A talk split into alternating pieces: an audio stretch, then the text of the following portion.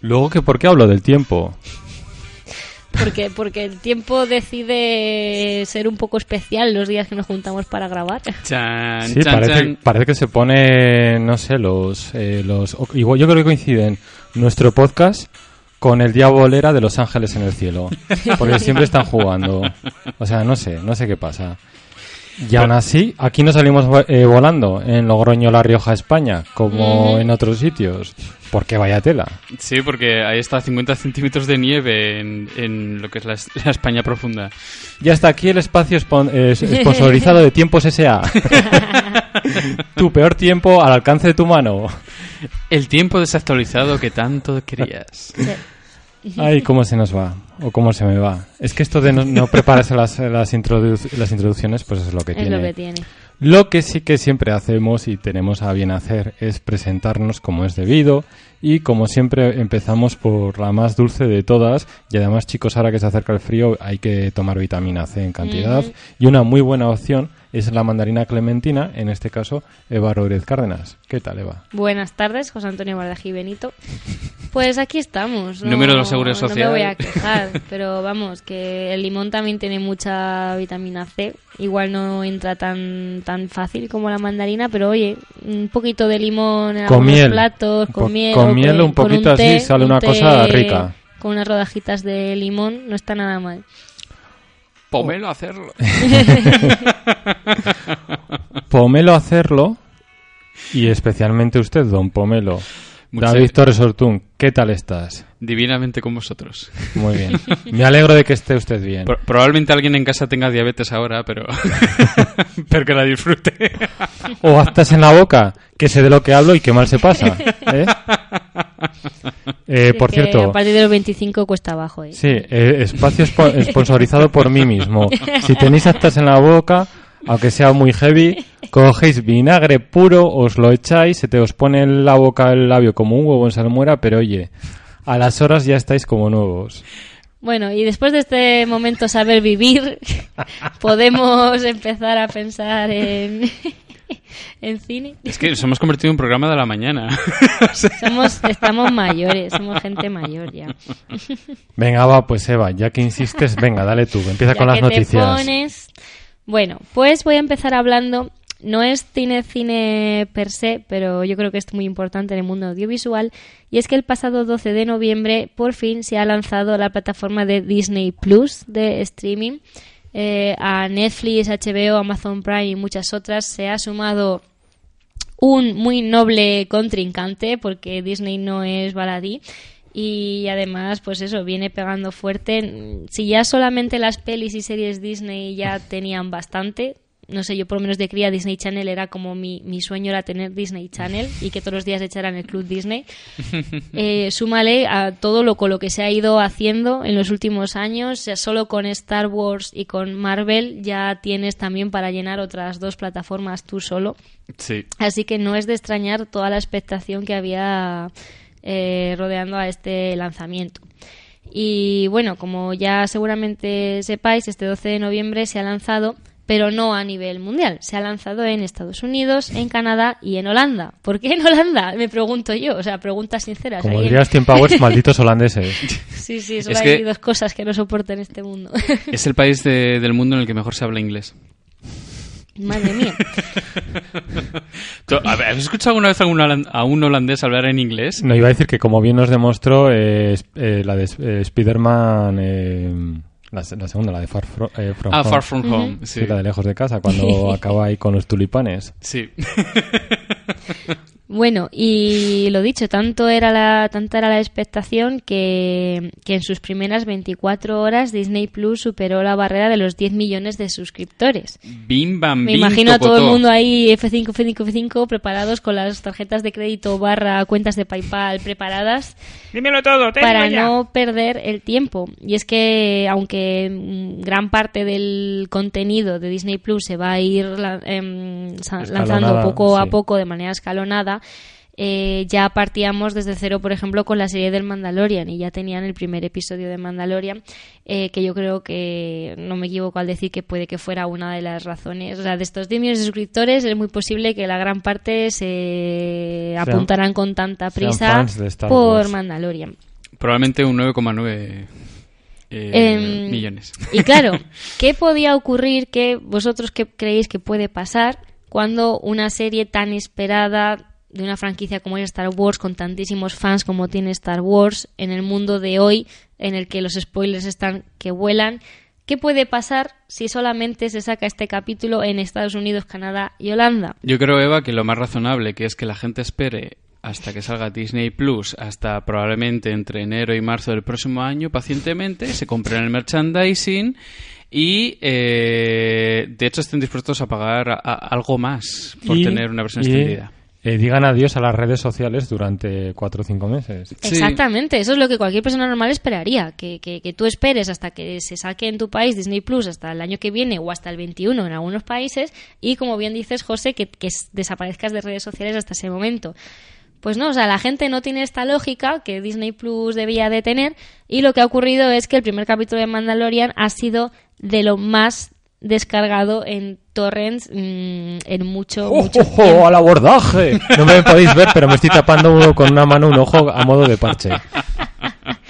Vamos, las páginas de Torrent han debido de estar ardiendo esta semana con el Mandalorian y por supuesto esto a Disney no le ha hecho nada de gracia que se ha dedicado ahí a, a empezar a denunciar y cerrar y señalar a todas las URLs que ha podido.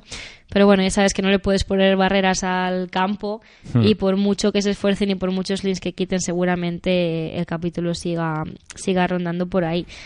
Eh, pero en serio, Disney, ¿qué esperabais? O sea, quiero decir, mm, en- estás en todo tu derecho y entiendo que hagas todo lo posible en tu mano para que esto no ocurra, pero no me digáis que os sorprendéis.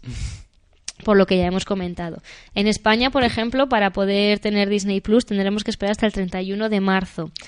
Que dentro, a ver, dentro de lo malo, no es una espera tan tan larga, son cuatro meses, cuatro o cinco meses, eh, pero son cuatro o cinco meses. Claro, y no es de esas veces que dices, uff, no, no, porque es calidad eh, paupérrima de audio, de sonido, oigo a la gente toser, eructar, tirarse pedos, reírse, no. No, pues está en Aquí 4K. es- claro, aquí es calidad eh, suprema.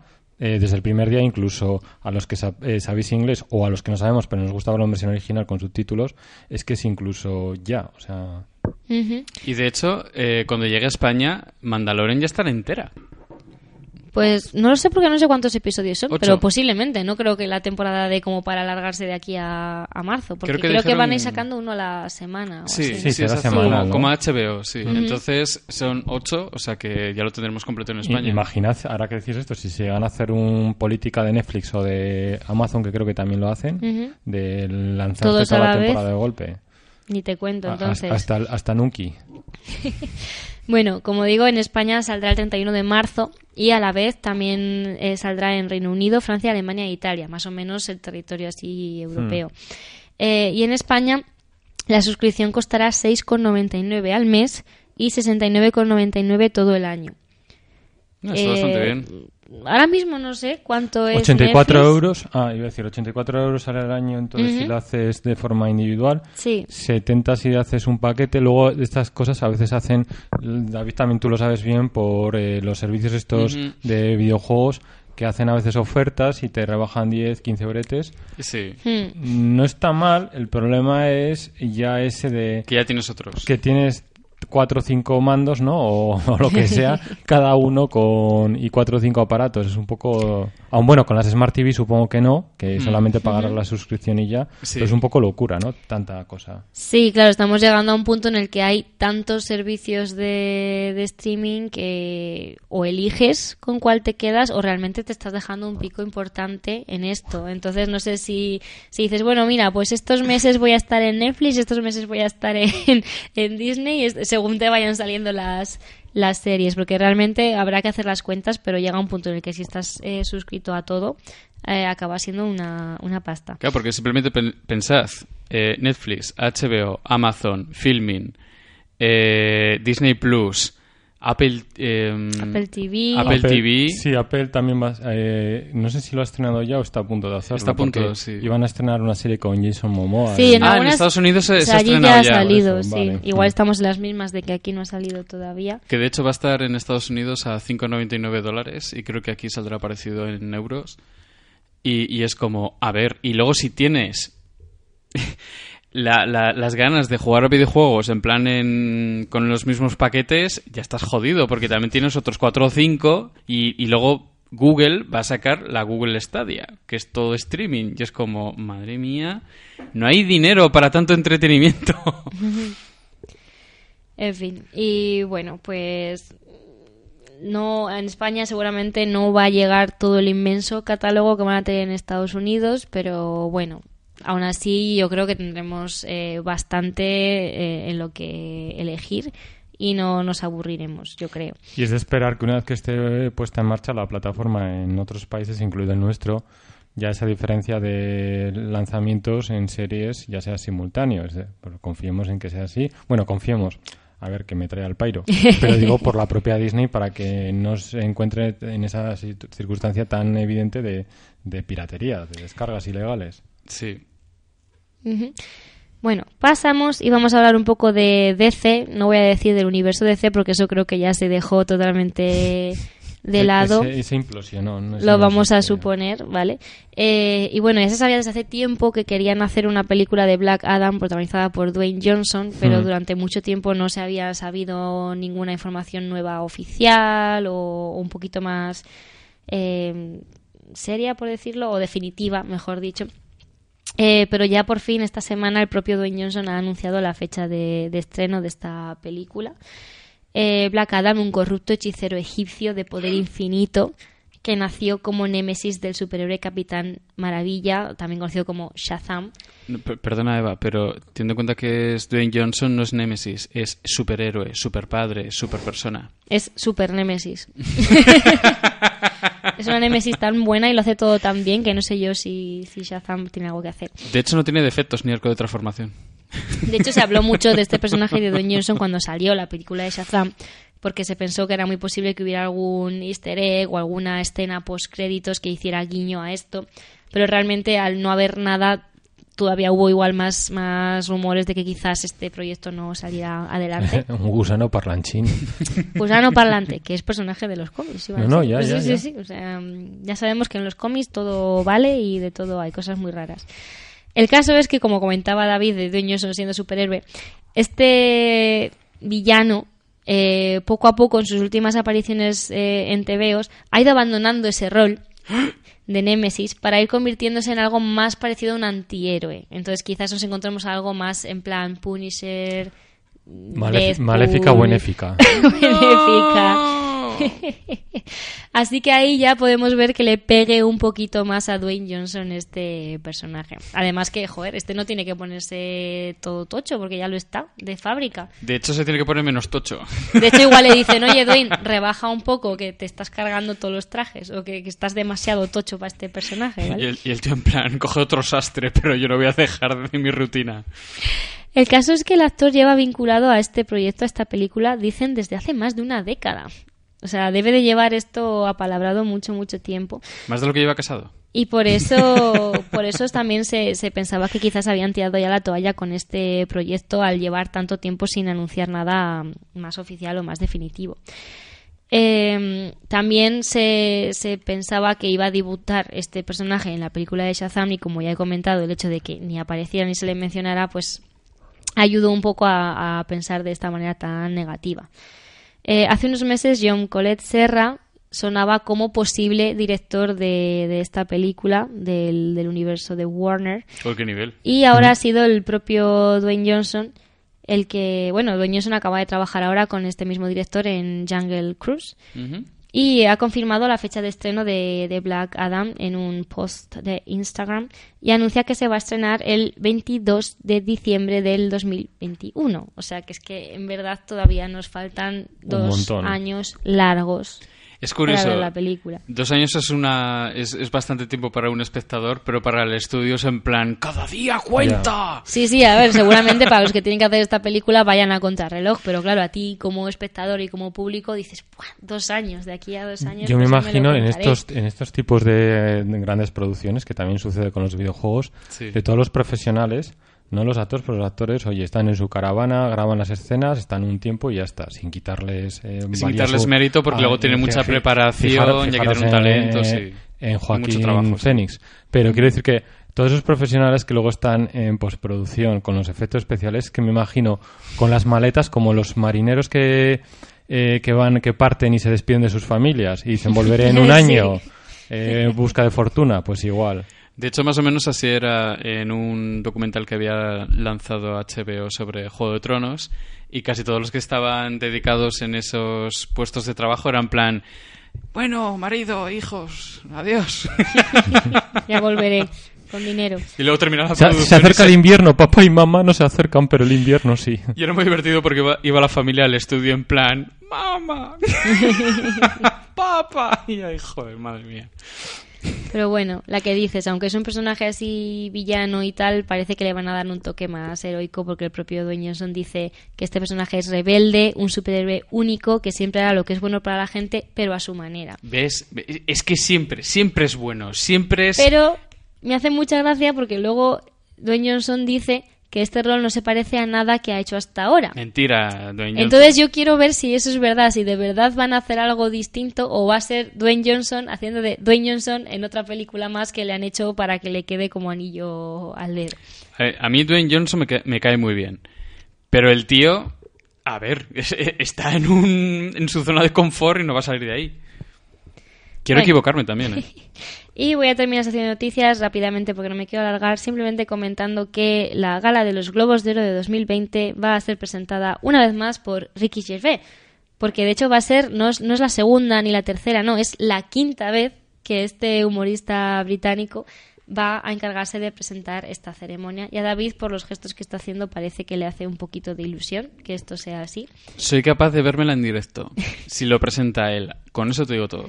Pero el caso es que Ricky Gervais es una figura muy controvertida. Controvertida, O sea, porque realmente ese humor que tiene, esa bilis que suelta, eso de que te muerde y te envenenas, eh, no a todo el mundo le gusta y no todo el mundo se siente cómodo con ello. Entonces, claro, como David está haciendo el bailecito, pero igual la gente que va a estar allí y va a estar al alcance No de sus, de sus comentarios no hace tanto bailecito. De hecho, recomiendo a nuestros, eh, iba a decir escuchadores, Hay nomás a nuestros escuchadores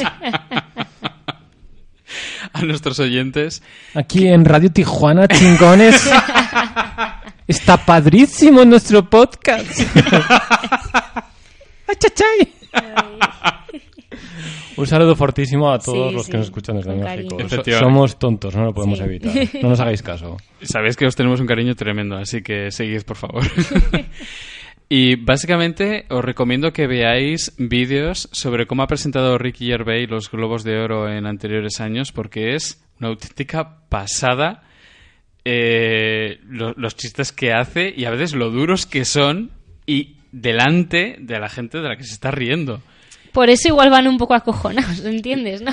Sí, sí, de hecho, comparé eh, el, el año pasado que no presentó él y vi a la gente cómo estaba en el público, súper relajada, ambiente de fiesta, guay, con un año en el que estaba él y era como... ¡Uf! ¡Qué tensión! se, se Es- siente. un día le falta venir con un saco y decir, mirad, lo, lo, lo echa ahí encima del escenario. Esto es un saco de zascas, preparaos. Porque si vamos, Os no he, no he visto repartir más zascas en directo. Además, estando presente, como bien decís, el, el agredido que, que nunca. Sí, sí, más que con Emma Farland presentando los Oscars, vamos. Emma Farland presentando los Oscars es súper relajado comparado con Ricky Gervais. Totalmente. Eh, postdata, eh, Seth MacFarlane otra vez en la gala de los Sí, por Oscars, favor. Without your boobs. Exacto. Sí. Bueno, y Eh, hasta aquí las noticias hoy en Radio El Pilón. Chin, chin, chin, A mí, chin, a mí, Eva, chin. si me permite simplemente meter Sí, un por poco favor. el piecito en tu piscina. Por supuesto. Eh, esta semana ha salido el tráiler de Sonic con todas las renovaciones y el cambio y la verdad es que a mí me ha sabido a gloria, claro. A ver, es Ve- ve- Infinity veníamos de muerte y destrucción mejor. y entonces todo lo que sea eso es, es bienvenido, pero es que realmente me ha gustado. Sí. He visto además notas de humor que esta vez me han funcionado, no como en el trailer original. Es verdad. Con el miau y esas mierdas del original y aquí he visto cosas que me han hecho gracia. Sí, sí, sí, eh, me ha sorprendido un montón porque el primero era atroz a todos los niveles y en este es como se siente Sonic, se siente fresco y no da vergüenza ajena. Es que de hecho la gente se ha, re- se ha llegado a plantear si todo esto no ha sido más que una estrategia para darse publicidad, porque es en plan, ¿cómo podía ser tan malo lo que sacaron y haber cambiado tanto para bien? Además que es como obvio, es como ahora lo han hecho Sony como el Sony de los videojuegos. ¿Qué, qué les costaba haber hecho esto así Os- desde el principio? Os digo lo que y hay teorías conspiratorias en plan, esto estaba pensadísimo y ya lo tenían hecho bien desde el principio. Os digo mi opinión. Por Sí. favor. Ni de coña. Porque eh, en la Liga de la Justicia, un puto bigote Sí. y la gente de Warner no es tonta, tienen a, a- a técnicos increíbles. Les costó 30 kilos. Luego se demostró que se puede hacer más barato. Se puede hacer más barato con el Con mismo el mismo resultado. es verdad, resultado. es verdad. No, pero eh, tiene- lo que eh, dice David tiene razón. A ver, hay una salvedad, hay un resquicio, David, que lo he pensado. Evidentemente, si la película ya estaba hecha, estrategia ninguna, porque se han podido gastar igual 50 o 60 millones en tener que rehacer. No estamos hablando ya de un bigote en alguna escena, estamos hablando del coprotagonista con todo el personaje, salvo cuando se haga bola, que entonces no eso, pero esa es una pasada. Más luego ajusta eh, todos los elementos interactivos a ese nuevo tamaño y demás. Tienes que reajustar todo. Solamente se me ocurre, David, que fuese eh, un señuelo y fuese mentira, si no había, si no existía película. Claro, y- claro, que solamente hubieran y, hecho el y trailer. solo el, y solo el A tráiler. eso me refiero. Podría ser, pero lo han retrasado No, bastante. no hubiera tenido sentido que se hubieran cascado una peli entera mal para no sacarla y luego haber sacado el tráiler bien. A eso me refiero. Y Yo quiero decir, que tener era- la película evidentemente Sí, hecha, sí, sí, sí, sí. pero como el otro es un personaje que es CGI, tenerlo, yo creo, no lo sé, ¿eh? o incluso si me apuras, tenerlo hecho ya y simplemente hacer una versión del tráiler alternativa, eso no sería caro porque son segundos y ahí sí que tendría cabida. Sí, sí, sí, claro, a yo eso estoy me diciendo- refería estoy yo. diciendo tener hecha la película bien Sí, Sí. sí, sí, sí, claro, claro. y claro. luego tener y luego tener la otra parte mal. Podría, Esa, esa es la teoría conspiratoria.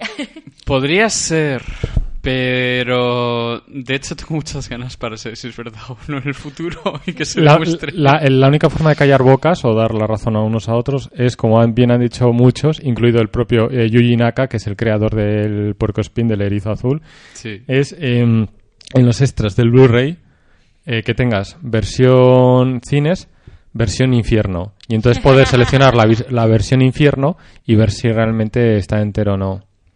Sería lo ideal y de hecho yo creo que solo por eso me compraré la película. en plan... pero yo sinceramente no lo creo. La verdad. El No. tiempo lo dirá si ha sido así o no y cuánto dinero se han gastado y cómo les va. Pero podría ser, sí. El 14 de febrero, vaya fecha más curiosa han escogido para estrenar eh, Sonic.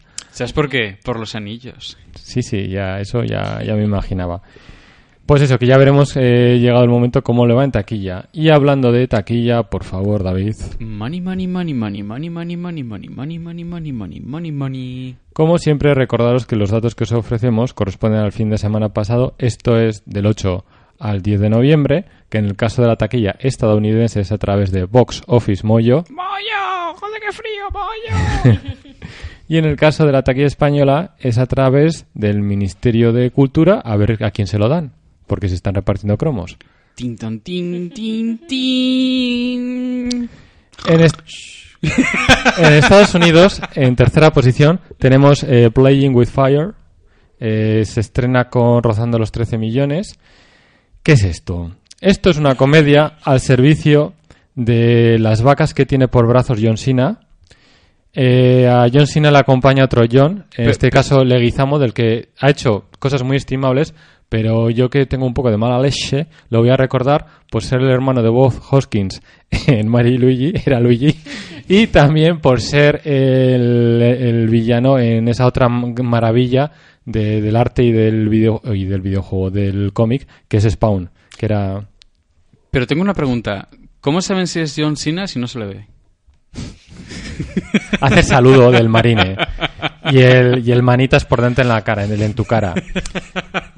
¿De qué va esta peli?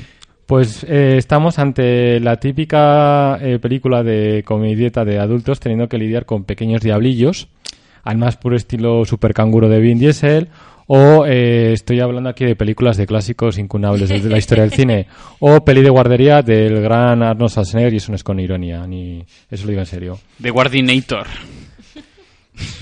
¿Qué opina la crítica? Pues que 24 sobre 100. ¿Qué opina el público? Que 4,4. Vamos a pasar a la siguiente película. Suficiente. Ojo, qué desastre, madre mía. En segunda posición, y esto me da mucha pena, se estrena eh, Doctor Sleep, ¡No! Doctor Sueño.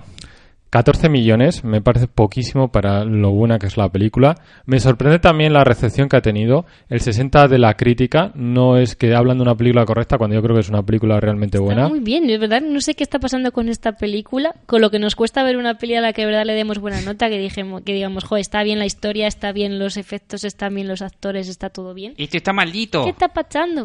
No he tenido oportunidad de leer críticas, solamente me he quedado con el promedio. No sé si algunas personas eh, que se hacen llamar críticos eh, tendrán el, el gesto ridículo y absurdo de compararla con el original de Kubrick. Como no vengan por ahí los tiros, Son capaces porque eh, recuerdo que el Joker ahora mismo está en una nota más baja todavía que Eh, esta de a Doctor esos- Extraño a esos- y no tiene esa nota. a esos críticos me gustaría que pensasen por un momento si sus parientas o a esas críticas y sus maridos los comparasen con Angelina Jolie, con Scarlett Johansson y tal.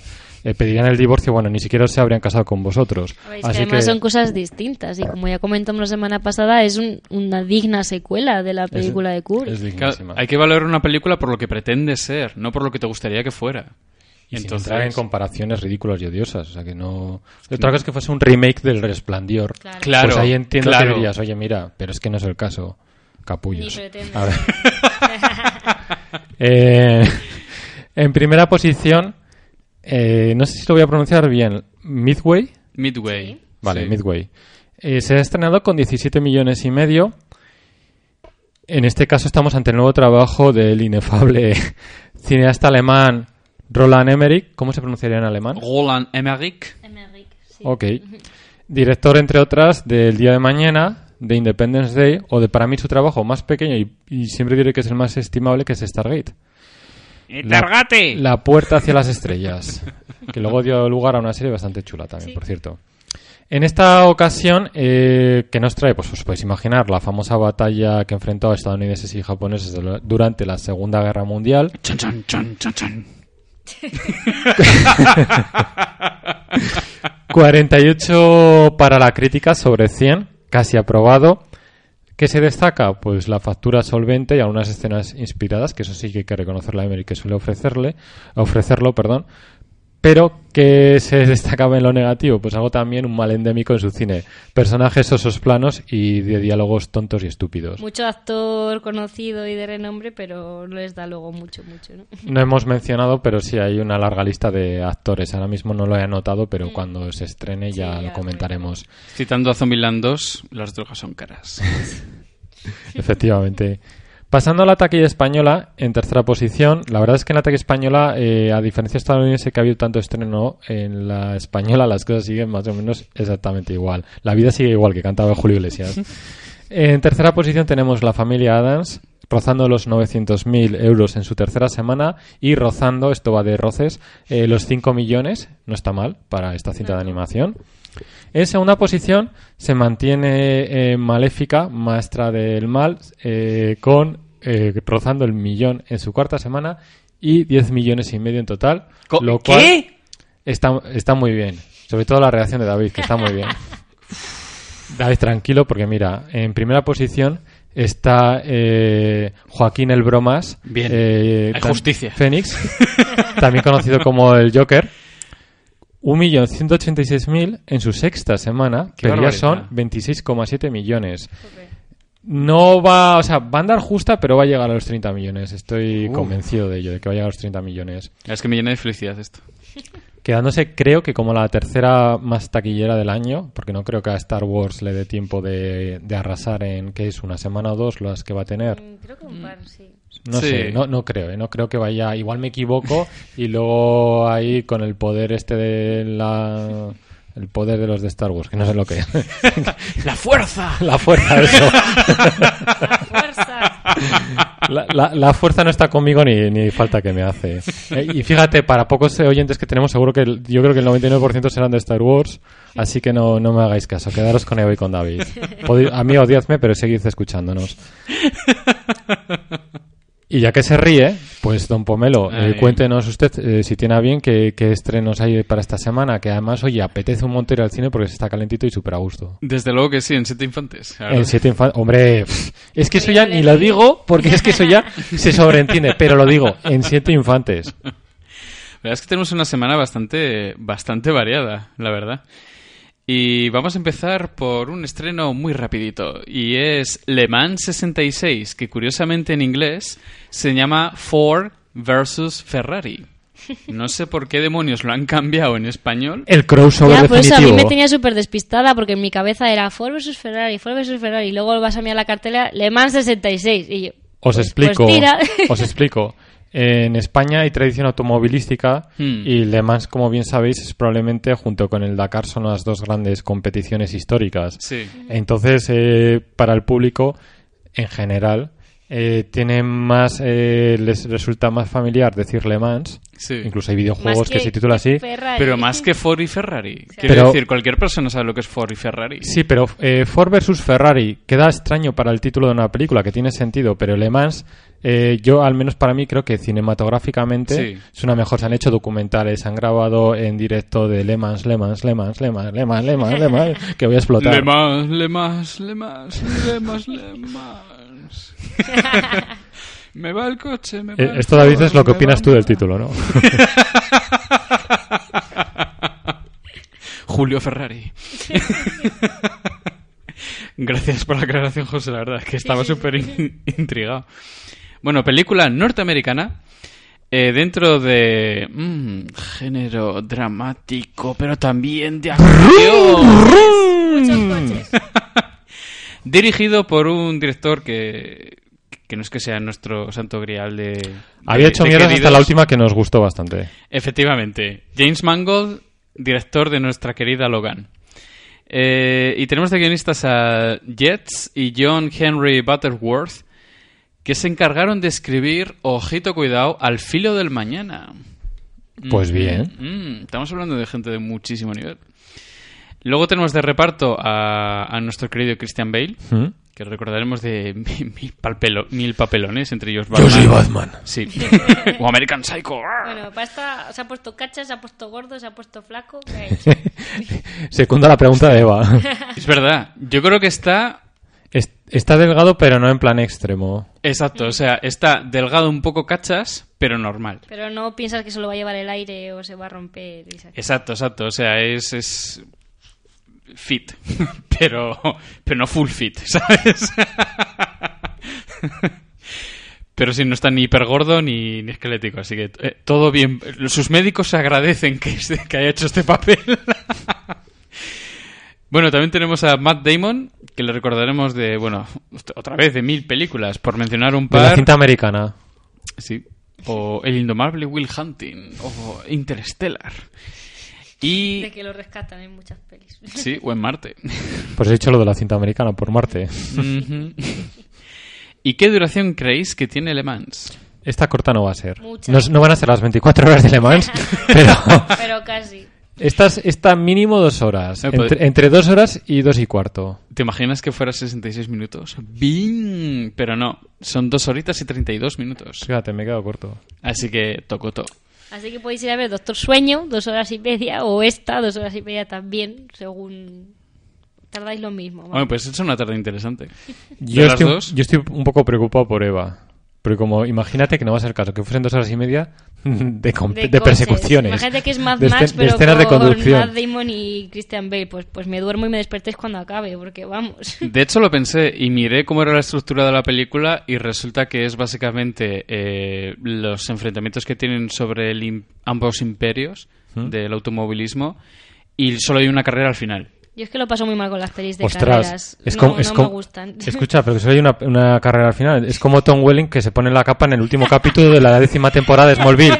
Tras doscientos y pico capítulos, Sí, sí, sí. que, que, pues va, va a ser así. Sí, Pues oye, pues ni tan mal. sí. Aunque tengo que decir que soy lo contrario a Eva y me gusta que sea A mí me encanta, a mí me encanta. Yo, brum. De hecho, vivo Bad Max y viva The Red Line. de verdad. Forever and ever. Para siempre. Bueno, la sinopsis habrá, eh, ha- habrá, habrá. Habla sobre un equipo americano de ingenieros y diseñadores que, liderados por un gran automovilístico Carol Shelby, interpretado por Matt Damon, y su conductor británico Ken Miles, interpretado por Exacto. Entonces, eh, Henry Ford II y Lee La Coca les dan... eh, Les dan a la coca, sí. sí, le- aparte, les dan la misión desde cero eh, de crear un nuevo automóvil con el fin de destronar a Ferrari en el Campeonato del Mundo de Le Mans de 1966. Lo que para entonces era como una quimera, un imposible. Era como me río en tu cara. O sea, si intentas eh, de- destronar a Ferrari. Era como ir a, a la luna, básicamente, dentro de este O mundillo. a Marte. Chan, chan. Por eso cogen a Matt Damon. Bueno, pues decir que las críticas son buenas, no son excelentes, hiper mega maravillosos, pero son bastante buenas. Y he rescatado dos, una mala y otra buena, para que tengamos en plan el yin y el yang, y la verdad está en medio. La mala es de Nando Salva en el diario El Periódico que dice... Formularia y predecible. Aunque sus escenas de carrera son deslumbrantes, hasta aquí Eva está encantadísima. Sí, me- estaba pensando en Eva, yo también. Lo único que hecho solo son las escenas de carreras. Y Eva, bueno, hasta luego. Bueno, Eva se ha ido del chat. Y dice, Le Mans 66, en última instancia es una película vacía. Hasta la saga Fast and Furious tiene más Jo, alma. jo. Toma ya. El Fatality se ha oído desde Estados Unidos. ¿no? La familia, que diría Vin Diesel. De hecho, el ostión de esta crítica le ha cambiado de horóscopo a, a los que han hecho la película de Le Mans. Madre mía. Y le da una puntuación de dos estrellas sobre cinco. Bueno, Bim bam boom. ya Esto- veremos a ver. Esto es el lado oscuro. Pero el lado de la luz dice, a través de Antonio eh, Trasjorras, en eh, fotogramas, dice de la película. Tras su visionado, lo que sus memorias retendrán no serán únicamente las coreografías al volante. A- hasta aquí Eva está ya, vamos. De hecho, Eva es lo que más va a recordar las coreografías del volante. Aquí Eva pisa el acelerador, ¿sabes? Sino que también los abundantes momentos a gran nivel de escritura, interpretaciones y puesta en escena. Puntuación 4 sobre 5. Bueno. Tintantín tratín. Nosotros que nos gusta disfrutar no solamente del cine como escenario, como espacio, que para eso vamos a, por eso vamos a Siete Infantes, sino también las películas, ojalá nos podamos subir a esa segunda opinión. Yo también, la verdad. y eh, vamos por el segundo estreno de, de la semana, que es una película española titulada Madre, dentro del género dramático, dirigido por Rodrigo Sorogoyen, uno de nuestros directores más consolidados. en El reino, el reino, el reino. Sí, vi- me encanta esta película. Y también ha sido responsable de, de otras películas, como por ejemplo Que Dios nos perdone. también, está también muy bien. Pero esta peli tiene algo que ver con Aronofsky. ¿Verdad? ¡Madre! No, pero esta no tiene exclamaciones. Esta es madre y la otra era Madrid. Sí, sí, exacto. Está escrita por el propio Sorogoyen y por Isabel Peña, que también se encargaron de escribir El Reino. Y tenemos el reparto... eh, no tenemos un reparto muy, muy conocido. No es de campanillas. No, desde luego que no. Pero me gustaría destacar a Marta Nieto, que ha aparecido en series como El Ministerio del Tiempo y demás, y que está arrasando con su, con su interpretación en, en el personaje principal de Madre. La duración, bueno, ajustadita, son dos horitas y nueve minutos. Mm. Y Ah, vale, dos horas de peli. Si, si venimos de la anterior, sí es ajustadita, pero dos horas y nueve peli... mm. Sí, sí. Y más española. Y decir que se estrenó en el Festival de Venecia de 2019 y que de hecho eh, Marta Nieto ganó el premio a Mejor Actriz. Así que no es moco de pavo. Y ahora tengo un pequeño dilema. Y es que me gustaría hablar de la sinopsis. Pero es que la sinopsis ya es un spoiler gigante. Pues entonces... No lo hagas. Que Entonces- comenta la crítica y... Simplemente comentar que esta película está basada en un corto del mismo nombre del propio Sorogoyen. Que lo tenéis en YouTube para poder verlo y disfrutarlo. Exactamente, y que está nominado a- estuvo nominado al Oscar. Hmm. Y que recomiendo encarecidamente. Y, y después de eso, si estáis a bordo, id a ver a madre. Bueno, las críticas, antes de nada, son variadas. Es decir, queda una buena película, pero no llega a los niveles de, de, de excelencia que tuvo el director en las anteriores películas. No está al nivel de Estocolmo, no está al nivel del Reino. O en el propio corto, ¿no? De Madre. Sí, de hecho- inspira. comentan que es mejor el cortometraje que la propia película.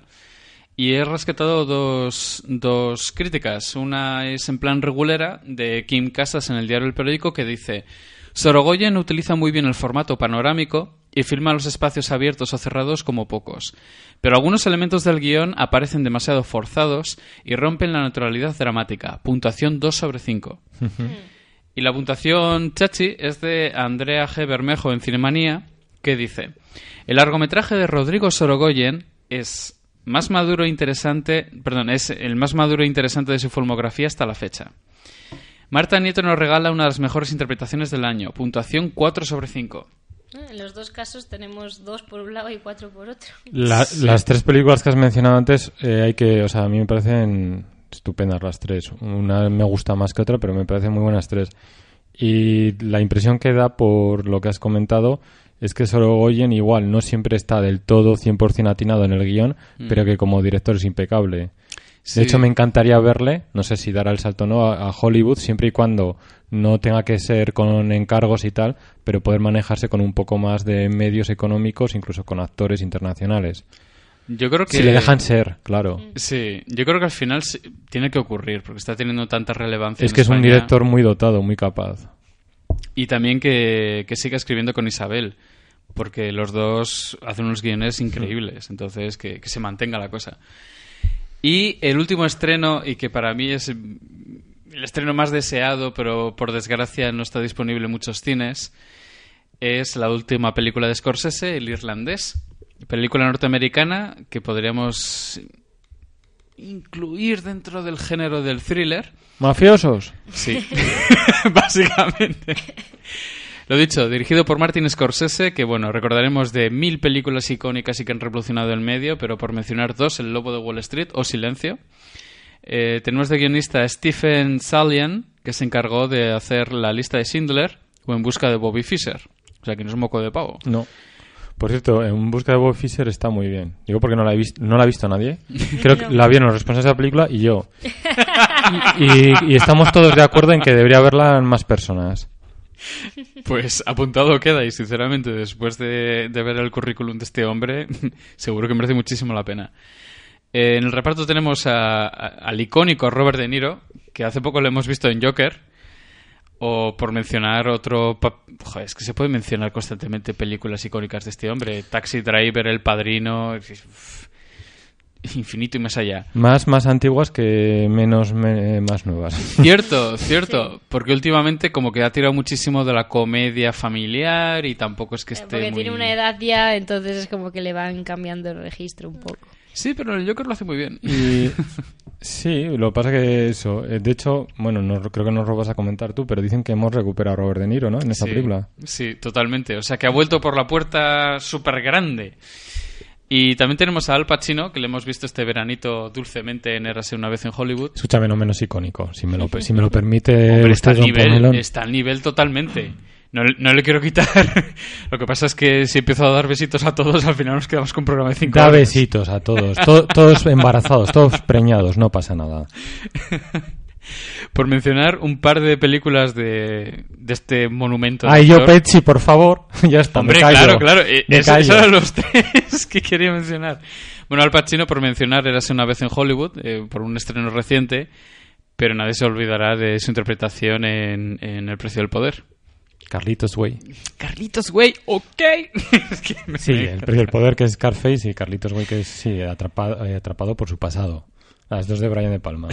Y luego, por supuesto, tenemos otro actor sobresaliente como Joe Pesci, que le recordaréis dentro de la filmografía en- de, de Scorsese por ser uno de los personajes principales de uno de los nuestros. Y también, si sois más en plan cine familiar, por solo en casa. Eso es. Y la duración ajustadita, lo que es ajustadita, no. Aquí se han soltado el cinturón y venga a comer, glotonería pura y dura. Venga. Aquí vais a echar la tarde y lo vais a pasar teta. Y es que son 3 horas y 29 minutos. Pocas me parecen.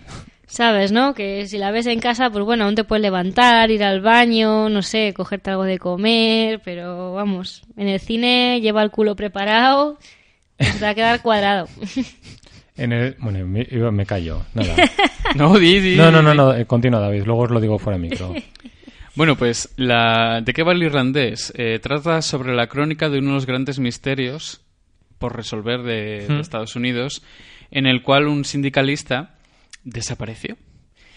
Y eh, se adentra en un viaje en lugares bastante turbios dentro del crimen organizado. Sus me- cómo funciona eh, este tipo de jerarquías fuera de la ley, las rivalidades que hay y la conexión con la política. Vamos, lo soprano. Mafias. En verdad. Y esta película es una adaptación del libro I Hear Your Paint Houses de Charles Brandt. Y las críticas. No sé si daros un resumen ahora de qué dice la crítica en general. Os doy directamente la crítica de Boyero. Eh, la de Bollero. Que hable bollero. Siempre, Bien. siempre Bollero. Carlos Boyero en el diario El País. ¿Qué habrá dicho de esta película? Imaginaoslo. Decidme. No tengo nada especialmente bueno que decir, pero tampoco malo. No me ha aburrido durante su largo visionado. No me ha disgustado Eh, eh, sobremanera. He, encontrado aspectos estimables, eh, ne- neutramente estimables, y no sé. Y seguramente con la duración que tiene habrá ido al baño. Más que nada porque Star Wars 8 pues se fue como tres veces al baño. Si es cine clásico, a Bollero le habrá encantado. Vale, pues Boyero dice, la película es reali- o sea, realista, complejo, admirable Scorsese. La parte final, hablando del ocaso, la devastación física y mental, me parece uno de los grandes desenlaces de la historia del cine. Hay que, hay que decir a la que dices eso que la película debe estar como dividida en tres partes. De hecho, tiene un poco ese aroma de serie de, o de Mm. miniserie. Sí. Y sí que debe haber como tres partes muy definidas. Eh, sin más, no cuento Sí, sí, más. sí, sí. Iba a comentar que a Boyero le han hackeado la cuenta. y otra crítica, bueno, decir que la tónica general de, de las críticas que está viendo de esta película son extraordinarias. Excelsior, como diría el fallecido Stanley. O sea, notable alto no, sobresaliente, sobresaliente, y después del sobresaliente el super mega sobresaliente. Y de hecho he rescatado otra crítica de Oti Rodríguez Marchante en el diario ABC que dice, tres horas y media que se disfrutan y pasan y pesan con deleite cinematográfico. Scorsese ha construido su película como el alma de un personaje, calmada, leal, cruel, fría y sin remordimientos. Puntuación 4 sobre 5.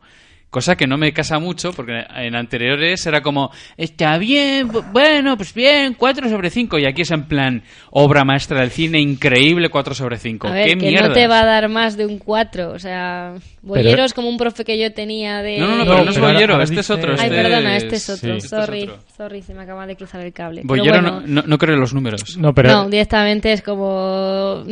O la desgracio o no me ha disgustado tanto. estoy, Pero... estoy con lo que decís. O sea, realmente si me dices Gorgeus, lánzame las cinco estrellas ninja. Claro. Atácame con las cinco. bueno, no me lances cuatro y luego un kunai. Lánzame las cinco Lo estrellas. que quería decir se puede aplicar a cualquiera, no necesariamente solo a, a Bollero. Pero sí, es esa gente que es como, no le puedo dar un 5, porque un 5 es como divino, perfecto, por Eso encima es, Eva. del, Un día del tenemos bien que y del hablar de mal. eso. Sí. Y hay gente que no da un hay 5 un, ni muerta. hay, eh, un, un error de percepción, lo siento, pero est- eh, estáis equivocados y yo llevo razón. Digo a esas personas. Sí. Cuando pensáis que el dar un 5 sobre 5, o sea, la nota máxima es perfecto y no es verdad. Hmm. No es verdad. lo perfecto no existe. No, eso, la no perfección existe. existe. O sea, hay cosas que son obras maestras que se merecen la máxima nota, pero eso no significa que sean perfectas. Claro. Lo podríamos llevar al mundo del cine o a cualquier otro ámbito. Yo estoy pensando, por ejemplo, ahora me viene así a bote pronto, no me voy a enrollar, tranquilos. Zelda Breath of the Wild Sí. de Nintendo Switch y de Wii U, que me parece un juego de 10, pero no es un juego perfecto, porque le puede encontrar pequeñas pegas. O sea, la perfección no existe. Entonces confundís una cosa con la otra. Y está mal. O sea, no, no, es distinto. Porque, de hecho, la crítica que acabo, que acabo de leer grita 5 sobre 5. Grita libertad, sí. Por lo menos cuatro, por lo menos cuatro, y- cuatro y medio sobre cinco sí que es el 9. Sería el equivalente a 9, es verdad. Y de hecho, en Radio El Pilón no hemos tenido ningún miedo a la hora de poner un 10 en alguna película. O sea que. Sí, yo creo que no lo he puesto todavía, pero... Sí, no sé si hemos puesto alguno, pero... Yo sí. David sí, Por porque... lo menos 3 o 4. Mira, tú y yo los boyeros. Sí, sí, o sea, nosotros estamos aquí repartiendo leña y somos los primeros. Creo que no da Yo ningún- predico con, el, con, con Con el ejemplo, muy bien. Por eso es, es usted don Pomelo y le trato de usted. creo que nunca, ¿eh? O sea, creo que da alguno y medio, pero creo que, que no da, creo que no da nunca 10. Hola. Vamos ya a acabar y vamos a hacerlo como siempre con la crítica de la semana. La, eh, la anterior estuvimos viendo, por supuesto, en Cine Siete Infantes, eh, Terminator Destino Oscuro. Así que vamos a poner ahora mismo, os vamos a poner un poquito del tráiler para que disfrutéis de Terminator Destino Oscuro. Sí, se quiere Sí, cargar. sí, sí. ¿Te quieres cargar? Habla. Y deprisa. Empieza tú. Soy Sarah Connor. El 29 de agosto de 1997 iba a ser el día del juicio final. Mi hijo John y yo lo impedimos. Salvamos 3.000 millones de vidas. ¿Te basta como presentación? No. Tal vez cambiarais el futuro, pero no cambiasteis nuestro destino. ¿Qué eres? Nunca había visto uno como tú. Casi humano. Soy humana, pero mejorada. Pero mejorada.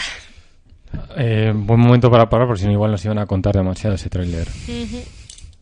Terminator Destino Oscuro. Dirige Tim Miller, responsable de la primera Deadpool, con tres guionistas, entre los que se encuentran eh, David eh, S. Goyer, que nos genera muchas veces un poco de, de malestar cuando Y- sabemos que está en, en, en un proyecto. Incertidumbre, porque es el mismo guionista que hizo Batman Begins, que dices, maravilloso, espectacular, te queremos.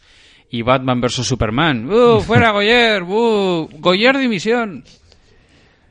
A partir de los personajes y la historia, bien sabido, de James Cameron, que aquí ejerce las veces de productor, recuperando un poco la franquicia y un poco le va a durar. Porque estaba esto pensado como una trilogía, pero es que se ha pegado tal pifostio. ¿En serio? Sí. En serio, se Tened en cuenta, a ver, no, quiero- no quiero hacer mucho spoiler, de No, hecho voy a entrar ya en la historia, lo- lo de trilogía, pero que nos, eh, se nos plantea, ya lo dice el trailer, un, bueno, venga, la historia, el sinopsis. Eh, tras un prólogo que nos sirve para conectar eh, esta película con Terminator 2 y que adelanto ya crítica, creo que es de lo mejor de la propia película, eh, a título personal. Vemos eh, eso, eh, cómo la humanidad ha esquivado la bala de Skynet del día del juicio final, pero, ¿qué pasa? Pues que mm, hay una nueva inteligencia artificial, es de esas veces que al final te dan a entender como que el destino es inevitable y si no es uno, eh, si no se llama Jorgito, se llamará Jaimito y si no, Menganita, eh, quien nos la líe parda. En este caso, como digo, eh, esta nueva inteligencia artificial, distinta a Skynet, aunque en el fondo lo mismo, eh, con las mismas aviesas intenciones, sigue mandando Terminators, como el que manda paquetes de Amazon, pues Terminator.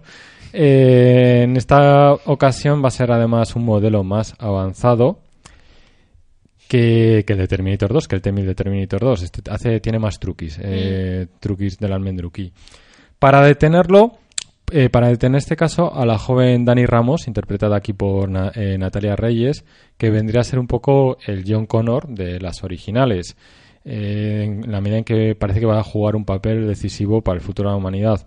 Por suerte para, para la joven Dani, eh, no va a estar sola, contando con la presencia de Grace, ya la habéis escuchado en el tráiler, interpretada por eh, esa actriz, además de enorme presencia, porque es, bueno, Wikipedia dice lo contrario, pero a mí no me convence.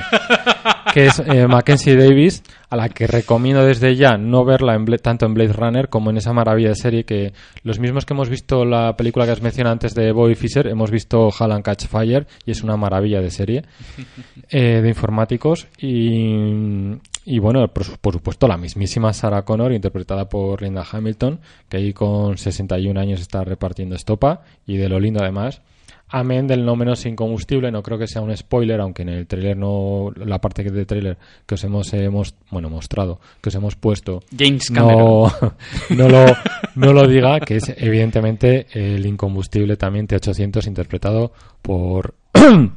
Ay, no es que se me va la voz, ¿eh? no es que quiera... ¡Chuache! Por Chuache. chuache. Por Chuache. Eh, y sin más dilación, Eva, cuéntanos qué te ha parecido Terminator Destino Oscuro. A ver, siendo así breve y muy sincera, me ha parecido bastante malurria, bastante derivativa. Eh, supuestamente esta película iba a ser un digno, una digna secuela de Terminator 2 en comparación con la otra Terminator 3 que se hizo y, y las que le siguieron. Hmm. Antes de nada, Eva, tengo que decir que me das mucho más miedo que el Terminator de la película. Eso es sí. lo más implacable. Y claro, realmente te lo planteaban de una manera de que volvía James Cameron, de que volvía Linda Hamilton, de que como que se iba ahí a seguir, yo qué sé, que iba a ser más digna. Y realmente ha sido igual de derivativa, predecible y poco interesante de lo que han sido las otras secuelas. O sea, realmente para mí Terminator 2 es el pico. A mí, personalmente, me gusta más Terminator 2 que la primera. O sea, las dos me parecen muy buenas. Y me parece que son películas muy distintas. Es como Alien y Aliens. Me parecen muy distintas y muy buenas las dos. Eh, personalmente me quedo con Terminator 2. Y, y esta, aunque tiene alguna escena, algún momento o alguna idea que me ha gustado, en general me ha parecido mm, me ha parecido poco interesante, poco innovadora, eh, ridícula en ocasiones incluso, y no sé si llegar a decir ofensiva para los fans y para el material original. Y aunque sí que se nota que está ahí Cameron diciendo yo soy más feminista que tú y que todas vosotras, eh, y sí que yo reconozco pues que es una peli que da gusto ver como, como mujer y como espectadora un poquito pues ver a personajes femeninos tan fuertes y repartiendo un poco de, estopa. O sea, cuando aparece Sarah Connor por primera vez, y, vamos, es como diosa, reina, maravillosa, me encantas. Y el propio personaje Grace me, me gusta mucho también. Mackenzie Davis, me, la verdad es que junto con Linda Hamilton es lo que más me tira y lo que más me gusta de, de la película. Pero me parece que es un poco un quiero y no puedo. Mm, No llega a alcanzar, yo creo, todo ese nivel de epicidad que, que estaba buscando Cameron. Sí, es curioso. Eh, tengo que decir que para mí James Cameron, si tengo que elegir cinco directores que más, ha he- que más haya hecho por la mujer a la hora de dar protagonismo, es James Cameron, porque es solo con ver aliens y, y, y todo, joder, que no quiero representar la filmografía. Aquí, a ver, me parece una secuela muy decepcionante, pero me parece bastante mejor que Genesis, quiero decir. En la parte positiva, hay momentos muy emocionantes, sobre todo en la primera aparición en el tiempo presente de Lima Hamilton, que ahí, vamos, yo, yo, yo, yo estaba súper feliz, me parece súper emocionante. O la- el inicio de la película, que aunque es muy arriesgado, es muy interesante de ver. Y de hecho hay algunos efectos especiales que, que, que oscilan bastante. En algunos momentos eh, son absolutamente sobresalientes, pero en otros se nota demasiado artificiosos y como que no, no, no generan la plasticidad que debería generar. Em, para mí las dos mejores actrices son Hamilton y Mackenzie, sin duda. Luego esto puede ser una queja muy tonta, pero bueno, la voy a hacer. ¿Qué demonios? Lo puedo permitir. Es el México más español que he visto en mi vida. Sí, porque tú Y- te crees que algún estadounidense va a notar la diferencia entre México, España, mexicanos y españoles. Ya, pero, pero me sacó mucho la película porque nunca me creí que eso fuera México. Pero bueno, tenía que soltar la tontería y la solté. Hala, yo puedo. Tampoco se ve que es España, es, es lo que dices tú. Yo creo que el adjetivo sería eh, genérico. Sí. Mm. Es como un poco de polvo, de aridez. Sí, lo un poco típico, un par de gallinas y, y, o sea, gente un poco más morena. Y... Luego también la parte positiva es que aunque haya altibajos claros, la película no aburre. Cosa que sí que se podría decir en otras. Eva está haciendo con sí, con sa. con sí, con sa. Sí, o sea, hay momentos, hay momentos en los que dices, sobre todo el, el clima, si me quedé flipado por lo, por el bajón que pega en el supuesto clímax, en el tramo final de la película. Luego también me cabrea muchísimo el hecho de que digan, uh, lo que hemos construido después de Terminator 2 no vale, no es lo suficientemente bueno. Esto es la nueva línea temporal en la cual va a estar al nivel de las dos primeras de Terminator. Y ni de coña. Ni de coña. O sea, destrozar todo para llegar a un nivel igual o incluso inferior en algunos aspectos a las secuelas anteriores, me parece tener un ego A ver, porque yo creo que además también la juzgas más duramente, porque yo que sé, cuando salió la de Génesis, que os acordáis que el- hubo muy malas críticas y Sí. yo fui la única, la primera en verlo y os dije, chicos, pues no está tan mal, yo la vi y me eché un buen rato. Ves que es mediocre, pero no es nefasta. Sí, pero claro, ya no la juzgas tan duramente porque dices, a ver, más alargar el chicle, más pelis derivativas, pero eso vas con esa idea y pues la disfrutas, si puedes. Eh, pero claro, aquí lo que dice David, te han dicho, no, todo lo otro es inferior, no, no, es todo terrible y esto va a ser la digna sucesora de Terminator 2. Y yo creo que también precisamente por eso vas y sales tan cabreado o tan decepcionado. No, y sí que es cierto que es mejor que Genesis, pero es muy, muy inferior a Terminator 2. Y luego dos cositas que me han molestado. Es sumamente predecible, Sí. cosa que no se podía decir de, de las dos primeras. O sea, sí que es cierto que por esquema Terminator 1, que es una maravilla, es un slasher, ¿no? Es una película de terror con un tío implacable que va a matar. Sí, es serie B. Es, es sí. Y te puedes imaginar por dónde va a tirar, pero bueno, pero es una idea original y tal, y vas Eh, con ello. Exactamente, pero Terminator una maravilla porque era sumamente emocionante. Está, o sea, bueno, no voy a mencionar lo buena que es Terminator, yo creo que ya se tiene que saber. Pero, por ejemplo, Terminator 2 no solo era coherente, no solo era emocionante, no solo era magistral en todos sus aspectos, sino que encima era muy difícil de predecir. Y aquí sabes cómo va a acabar. Ya a mitad de la película sabes exactamente todos los giros. Todos. Es Y que lo- te presentan algunas cosas, hay alguna cosa que es como que te la quieren ocultar y se- parece que te quieren dar una pista falsa y es como, tío, que no, que no me lo trago, que ya sé por dónde vas a tirar. O sea, no intentes engañarme porque no, no funciona. Y luego también me ha molestado el hecho de que no haya nada con lo que me pueda reír. Nada, nada de humor. Y eso que en Terminator salvo 2... un chascarrillo que hace... Que ¿Cuán- hace Arnold. Sí. Ah, sí, Sí, hay algún- sí, sí, es verdad, es verdad. chascarrillo, es verdad, pero fíjate, no es verdad, no me acordaba de ese momento, es cierto. Hay alguno que sí que funciona. Esto está denotando que quién, a quién le ha gustado más la película. No, sí, sí, pero es que no me acordaba, no Sí, me acordaba, es sí. verdad, es verdad.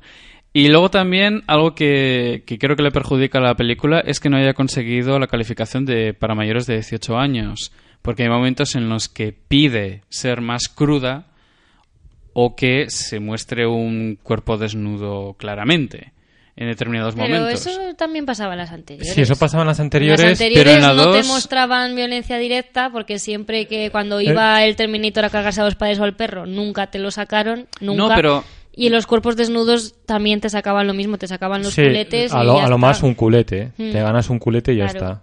Pero me parece mucho más forzado aquí. O sea, el hecho de que en algunos momentos estaba especialmente oscurito. No, no, no.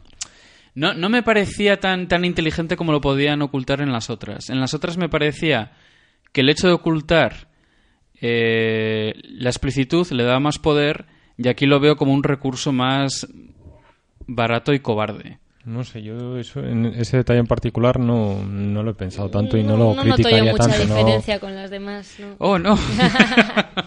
Podríamos ver, seguro que en YouTube hay montajes de apariciones de los distintos Seguro. Terminators y Sí. podemos un poco valorar eso, pero estoy con un poco con Eva. Yo no creo que haya mucha diferencia en ese sentido. Igual es mi memoria que me ha traicionado. Eso, David, o igual es que queríamos ver a Mackenzie Davis un poquito más enseñar cachaza. Igual como, No bueno, no. en la otra Terminator 3 también era una chica la que Sí, volvía, pero sí. bueno, sí, es como... Igual os habéis dado cuenta de que en verdad nos enseña tanto y nos ha hecho tanta gracia. Sí, puede ser, puede ser que nos diese un poco igual eh, ver a Schwarzenegger y nos apeteciese Darle un las poco fans a más. Schwarzenegger, pero... Bueno, me declaro culpable. Eh, bueno, de todo lo que mencionáis, a ver, estoy en líneas generales bastante de acuerdo. Creo que uno de los mayores problemas de esta película, más allá de sus propios defectos y carencias, es el cómo se vendió. No puedes crear una expectación. Bueno, no sé si realmente a estas alturas tampoco había tanta expectación, pero sí que había un vamos a ver que lo retoma Cameron. Luego nos hemos enterado de algunas cosas, como que al final eh, Cameron estaba feliz de recuperar la saga, pero no estaba nada contento con cómo ha llevado las riendas Tim Miller. De hecho, creo que Cameron, a ver, es- un tío que ha recaudado eh, infinitos millones más uno y que él se autoproclamó cuando Titanic, cuando ganó 100.000 Oscars, el rey del mundo, eh, entiendo que quiere tener un control absoluto y que si el tose vayas corriendo y decirle, ¿se encuentra bien, señor Cameron? ¿Necesita algo? ¿Una Juanola? ¿Un algo? un no sé qué? un, eh", y que te diga, no, tranquilo, tranquilo, pero sigue haciéndolo.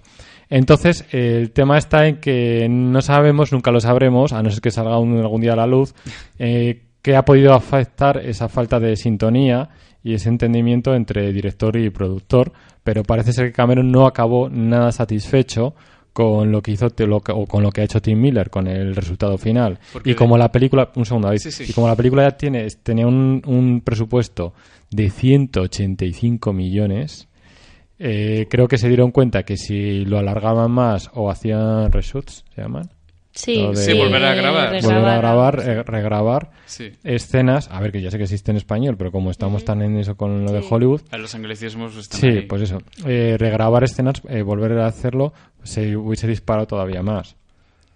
No sé qué ibas a decir.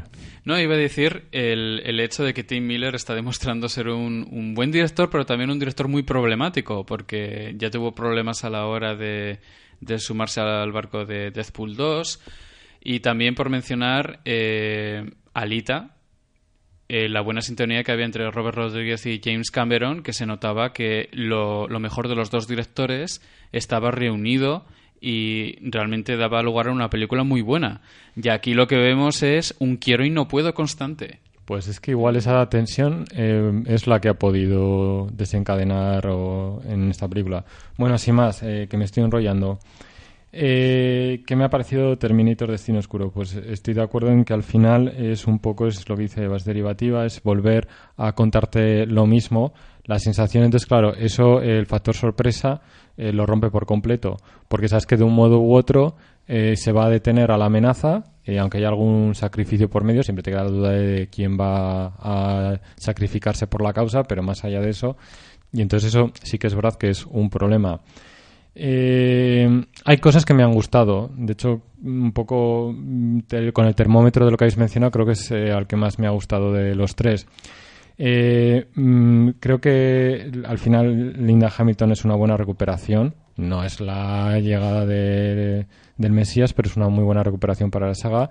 Se echaba en falta un personaje así, viniendo de Génesis. Es que recuerdo que Génesis, aunque era muy entretenida, Mm. los personajes eran Lamentable. Ya. eran, eran terribles.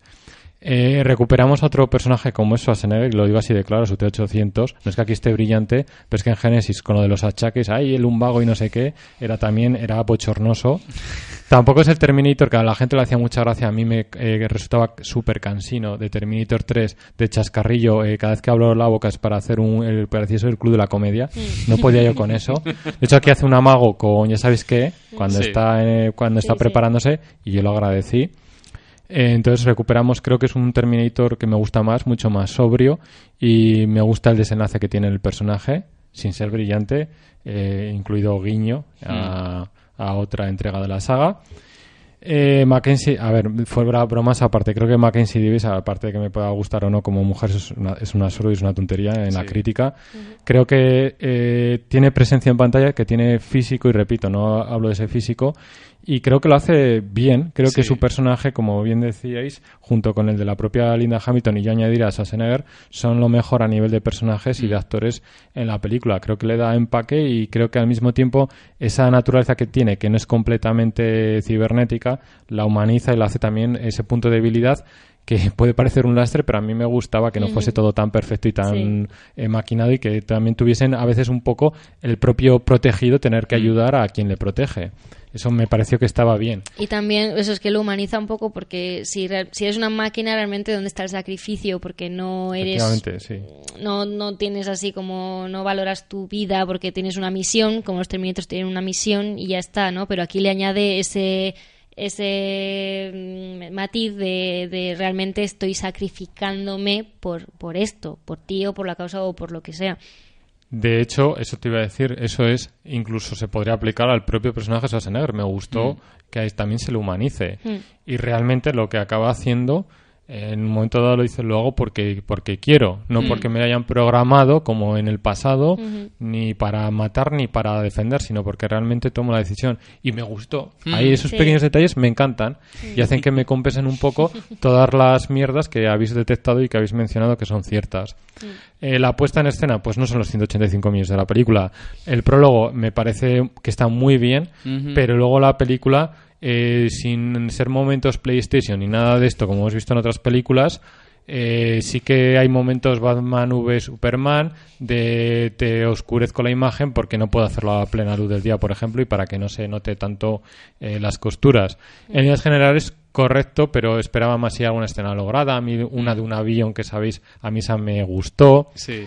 El clima no me parece del todo mal, salvo un momento que parece sacado de telenovela, que ahí hay que cuidar también, hay que pulir a veces también, Da- David, tú que es guionista, no solamente lo que sucede, sino también lo que se dice, y hay algún Sí. momento ahí un poco que rechina un poco.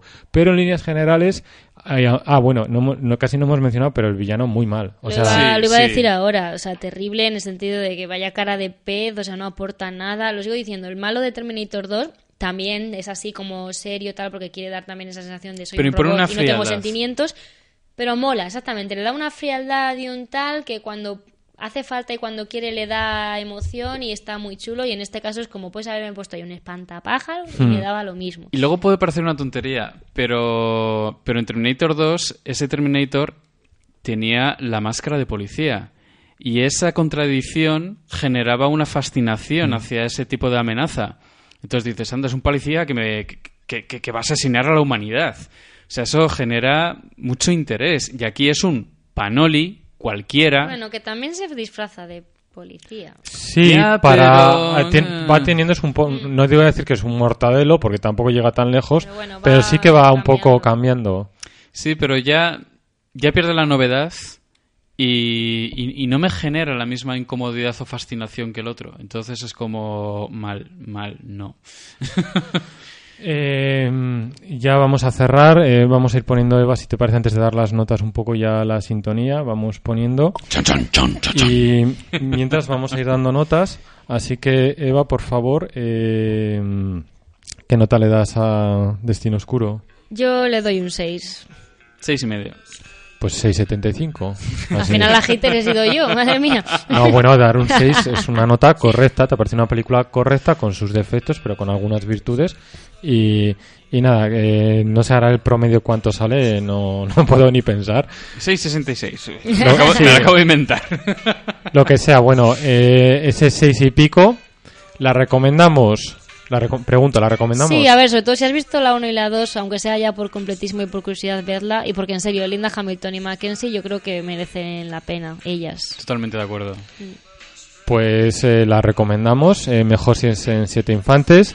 Esta tarde iremos a ver Le Mans 66. Le Mans 66, Ferrari 4 for versus crossover final. eh, eh, hi- hiper ultra max y nada compañeros Ay. como siempre un placer teneros aquí a mi vera sin vosotros no sería lo mismo también Ay, agradeceros a todos que nos escucháis sabéis que se os quiere y que sin vosotros tampoco sería eh, igual Recordaros que nos tenéis en redes sociales, radialpilon.com para cualquier ruego, duda, sugerencia, eh, página oficial de Facebook, eh, iBox para escucharnos streaming o para descargarnos, lo que os dé la gana, no vamos a hacer como Disney, descargarnos Sí. todo lo que queráis, en este caso Y es bueno.